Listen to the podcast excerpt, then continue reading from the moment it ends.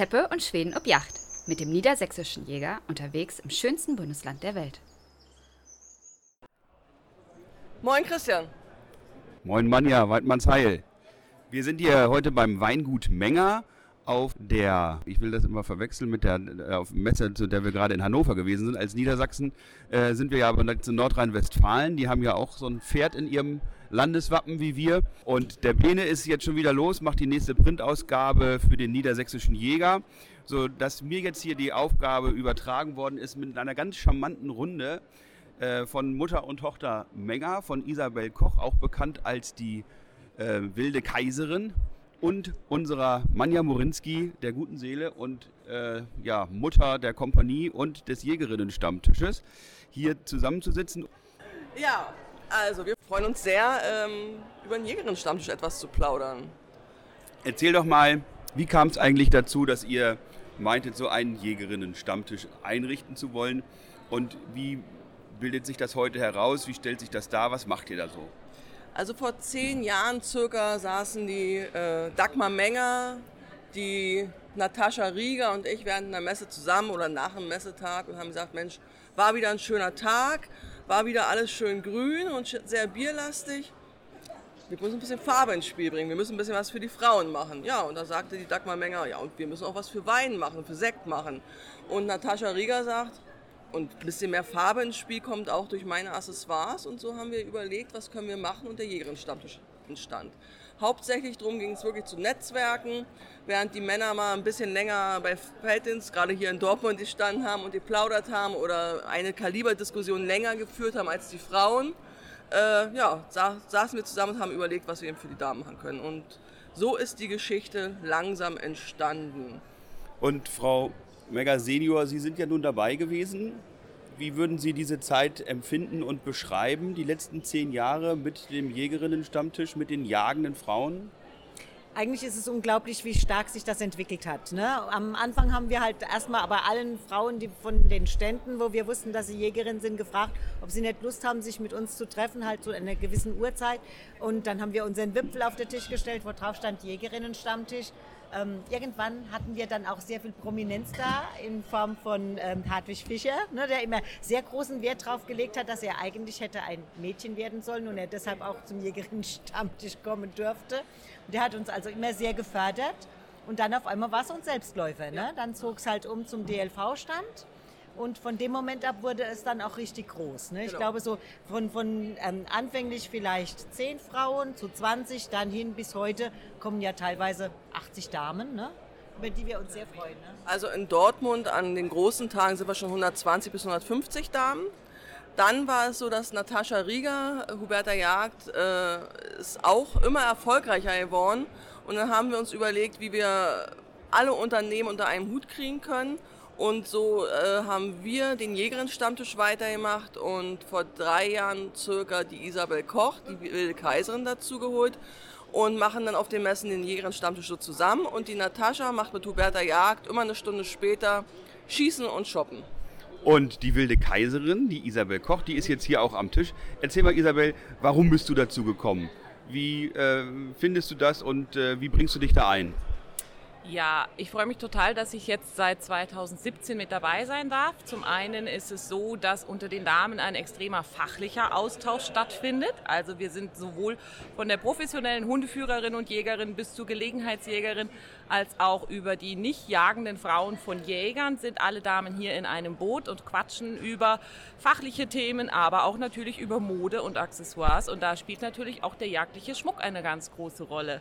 Und so bin ich mit dazugekommen, bin aufgefordert worden vom DLV-Verlag, hast du nicht Lust, diesen Jägerinnen-Stammtisch mit zu begleiten? Ähm, äh, über dein Netzwerk zu kommunizieren und es ist total toll. Da ist eine wahnsinnig schöne Dynamik entstanden unter den Damen. Es sind Freundschaften entstanden, es sind ähm, äh, Jagdgelegenheiten haben sich aufgetan. Also es ist eine ganz, ganz tolle Geschichte. Man trifft sich, man hat einen festen Treffpunkt auf den Messen, weil sonst man kommuniziert das ganze Jahr über soziale Medien, aber auf einer Messe trifft man sich dann doch nicht. Und so haben wir jetzt einfach eine feste Institution und ähm, wir versinnbildlichen das Ganze mit einem Schmuck. Wir haben ein Fanarmband mit den kleinen Charms, die es jedes Jahr von mir als Geschenk gibt. Die Damen freuen sich unheimlich drüber, tragen das mit Stolz, sind stolz, Teil dieser Jägerinnen-Stammtisch-Community zu sein. Das ist ja prima. Und nun haben wir auch die Frau Menger Junior hier am Tisch, die auch Jägerin ist. Ich glaube, das geht bei so einer jagdlich geprägten Familie auch gar nicht anders. Erzählen Sie mal, ähm, wie haben Sie denn so diesen äh, Jägerinnen-Stammtisch empfunden und leben das? Für mich war das damals, also ich habe jetzt seit, jetzt muss ich fast lügen, 15 oder 17. Ich habe seit 17 Jahren Yachtschein. Ich war damals gerade 18 und ich weiß, dass es damals, ich war die einzige Frau bei uns im Kurs, beziehungsweise auch die einzige etwas jüngere Person bei uns im Kurs. Und als wir dann endlich so weit waren, diesen Jägerinnen-Stammtisch zu, zu, zu gründen, das Ganze weiterzuentwickeln, der fachliche Austausch, auch einfach Sachen besprechen zu können, Gemeinsamkeiten zu finden, das Ganze weiterzuentwickeln, eine gemeinsame Stimme auch zu entwickeln, dass es uns Frauen in der Jagd gibt, dass wir anders jagen, dass wir aber gezielt wahrgenommen werden möchten, auch in unserer ähm, Position als, als weit Frauen. Ja, und das, glaube ich, funktioniert sehr gut. Darf ich da noch mal ganz kurz nachfassen, weil Sie gesagt haben, weil wir Frauen anders jagen. Wie stellt sich das dar? Worin besteht dieser Unterschied in der Jagd? Anders zu jagen trifft es vielleicht nicht ganz genau, aber wir natürlich als Gruppe insgesamt einfach anders sind, uns anders verhalten, glaube ich. Ähm, ich kenne sehr wenig Frauen, die auf Trophäe jagen. Ich kenne es aber sehr, sehr viele Frauen, die ausschließlich für die Küche jagen, die das sehr genießen, das Ruhige, den Ansitz und natürlich immer mit dem Ziel, das bestmögliche Fleisch für die Eigenversorgung und für die Versorgung der Familie, der Freunde mit nach Hause zu bringen. Und darf ich direkt neben mir sitzt ja Frau Dagmar Menger, die Seniorchefin äh, Sie noch mal fragen, Wein und Jagd. So als Jurist würde ich immer sagen, oh, lass die Finger davon, jedenfalls vor der Jagd. Wie stehen Sie als Winzerin dazu? Äh, Sie haben ja auch so wunderschöne jagdliche Etiketten auf Ihren Weinflaschen, die ja gerade auch, äh, wenn man mal eingeladen ist zu einer Drückjagd oder zum Todtrinken, auch als Präsente prima dienen können. Ähm, wie meinen Sie, diesen Bogen schlagen zu können von Jagd zu Wein? Ja, selbstverständlich, Alkohol hat auf der Jagd nichts zu, zu suchen, weder vor der Jagd noch während der Jagd, aber das erlegte Stück sollte auch zubereitet werden. Deshalb jagen wir, dass wir es auch essen können. Und zu einem schön gedeckten Tisch, zu einem sehr guten Menü gehört natürlich auch ein entsprechender Wein dazu. Und was könnte passender sein, wenn auf der Flasche halt auch noch äh, ein jagdliches Motiv hat? Man, man, dekoriert ja den Tisch auch entsprechend, so passt das natürlich auch gut. Und auch als Geschenkidee, wenn man mal wo eingeladen ist oder Bock zum Todtrinken hat oder was auch immer, ist es halt eine nette Geste, statt einer Blume eine Flasche Wein mitzubringen, die ähm, in dem Fall dann auch immer passend ist. Haben Sie denn bei so viel ähm, Engagement, auch für Jägerinnen, Stammtisch und für den Wein, auch noch Zeit und Gelegenheit, selbst zur Jagd zu gehen? Ich muss ja gestehen, ich bin ja nur die Frau eines Jägers. Die Aber extrem passionierte Frau eines Jägers. Okay. Und diese Passion haben Sie dann an die Tochter weitergegeben, die, wie wir gerade gehört haben, ja schon über 17 Jahre Jagdschein verfügt. Ich bin der Einzige, ich bin der Einzige im Haus, der den Schein nicht hat. Alle anderen gehen ja auf die Yacht. Ne? Aber bei mir kam die Passion von meinem Großvater, der da auch ganz gezielt mit 18 gesagt hat, so du gehst jetzt Jagdschein machen. Ich gesagt habe, aber Opa, im Moment gerade passt mir das gar nicht so in meine Zeit. Und Doba gesagt hat, doch, doch, du machst das jetzt, dann kannst du immer gehen, wenn du dann möchtest. Und das war auch sehr weise, das so jung wie möglich neben der Schule, weil die Prüfung ist ja doch ein bisschen ernst zu nehmen. genau. Was man vielleicht noch dazu sagen muss, ähm, mein Großvater hat damals damit angefangen, eben diese jachtlichen Motive auf die Weinflaschen aufzudrucken. Und das Ziel war damals, dem nicht weinaffinen Jäger eine Hilfestellung zu geben, zu welchem Wildfleisch welcher Weingut passen würde. So hat das auch dann 10, 15 Jahre lang äh, sehr gut geklappt, bis wir so groß wurden, dass immer wieder nachgefragt wurde, könntet ihr nicht mal was mit Hunden machen? Und wir immer gesagt haben, aber Hunde isst man so wenig. Der Fuchs. Oder Füchse oder ähm, genau oder, oder mal was mit einem Vogel. Genau, und dann irgendwann haben wir uns breitschlagen lassen und ja, jetzt haben wir was? Ich glaube 25 unterschiedliche Motive und nicht mehr nur Essbares. Unter anderem haben wir einen Jäger auf dem Etikett. Den würde ich auch nicht essen wollen. Aber es ist doch etwas sehr Schönes, dass schön ist, dass wir im Hause Menger tatsächlich noch die klassische Rollenverteilung in der Jagd sehen. Der Mann geht auf die Jagd, die Frau sitzt zu Hause, hütet das Feuer und bereitet die Speisen zu. Oder das ist jetzt auch mal schön. Und hält den Wein kühl wahrscheinlich. Welt ist noch in Ordnung. genau. Aber Christian, jetzt müssen wir auch mal ganz ehrlich und fair sein. Du bist ja auch ein Freund des Jägerinnen-Stammtisch und unterstützt uns, weil es geht ja nicht nur um Treffen auf der Messe.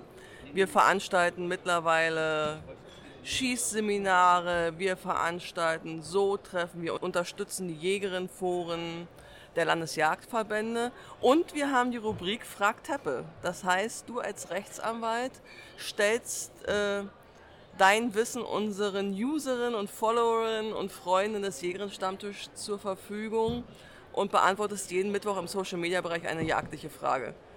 Ja, und das mache ich sehr gerne. Wollte gerade sagen, wie gefällt dir denn die Arbeit mit uns? Also ich hätte sie mir nie besser aussuchen können äh, und brauchte sie mir ja Gott sei Dank nicht auszusuchen, weil ähm, du mir das ja angeboten hattest damals. Und ich freue mich äh, ja eigentlich schon dienstags abends darauf, dass bald Mittwoch ist und ich dann wieder ein Video produzieren kann, das dann ein bisschen hektisch wird manchmal, wenn die Fragen noch nicht da sind oder wenn die Fragen noch nicht bei mir angekommen sind von den Jägerinnen. Die Kritik ist angekommen, ich werde mich besser, weil bei uns kommen die Fragen reichlich an. Genau. Aber dann brauche ich natürlich auch immer noch Vorbereitung, um dann die Frage zu beantworten, weil wir ja die aktuelle Rechtsprechung auch immer integrieren wollen. Auf der anderen Seite müssen die Antworten ja auch so kurz sein, dass das in dieses maximal einminütige Video passt. Und äh, darin liegt dann manchmal auch die große Herausforderung, aus einem großen Sachverhalt ein kurzes Video machen zu können. Und wir müssen auch sagen, uns erreichen auch Fragen, die wir nicht so im äh, Social-Media-Leben veröffentlichen, weil die Frau ist zwar in der Mitte der Gesellschaft schon lange akzeptiert und angesehen, aber bei der Jagd gibt es in dem einen oder anderen Bereich noch immer ein paar Probleme. Und ähm, da darf ich auf einen Artikel hinweisen, den du für die Pirsch geschrieben hast. Ja, ich habe einen Artikel für die Pirsch geschrieben. Auf der Kanzel gibt es Chorsünd. Und ich meine, die männlichen Jäger sind gut beraten, die Weitgerechtigkeit nicht nur gegenüber dem Wild und den Mitjägern walten zu lassen, sondern insbesondere auch gegenüber den mitjagenden Frauen.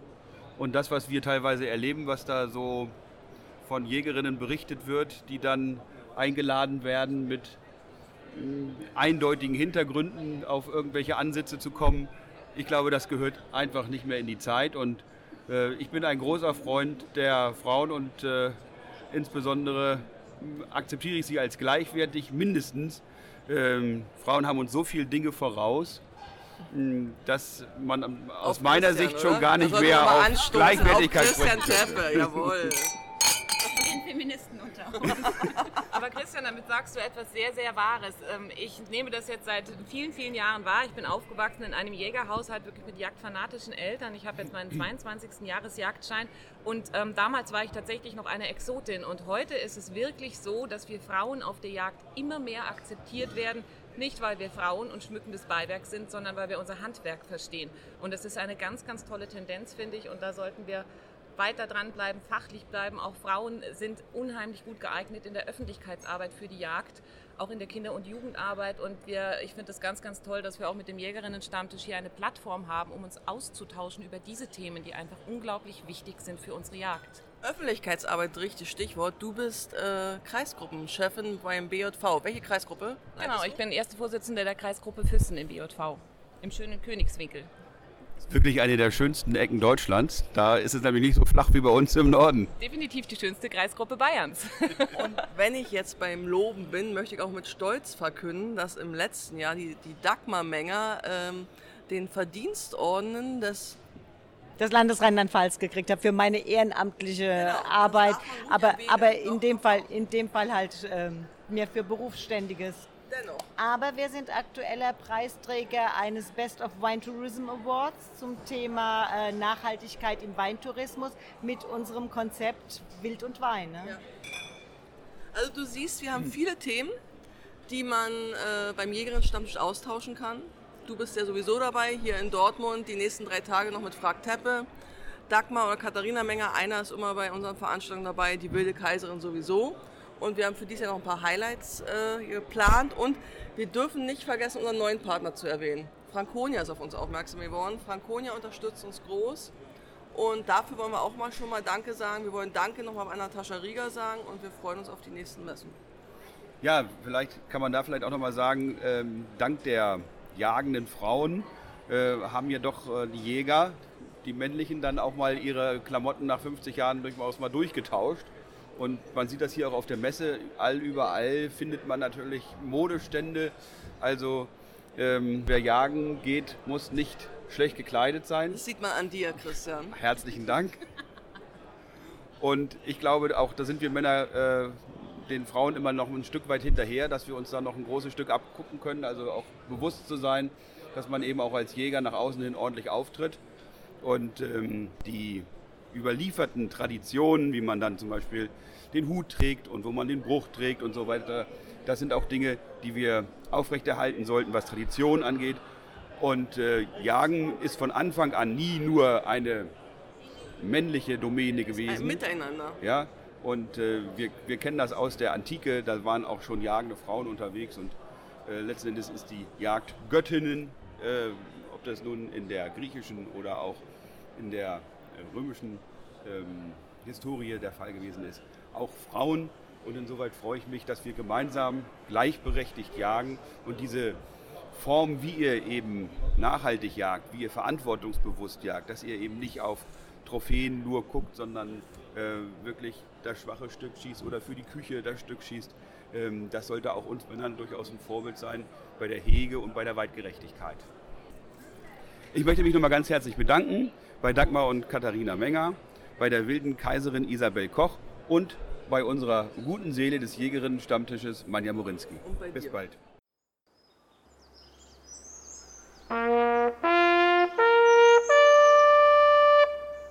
Teppe und Schweden ob Yacht ist eine Produktion der Jagdzeitschrift Niedersächsischer Jäger mit freundlicher Unterstützung der VGH-Versicherung.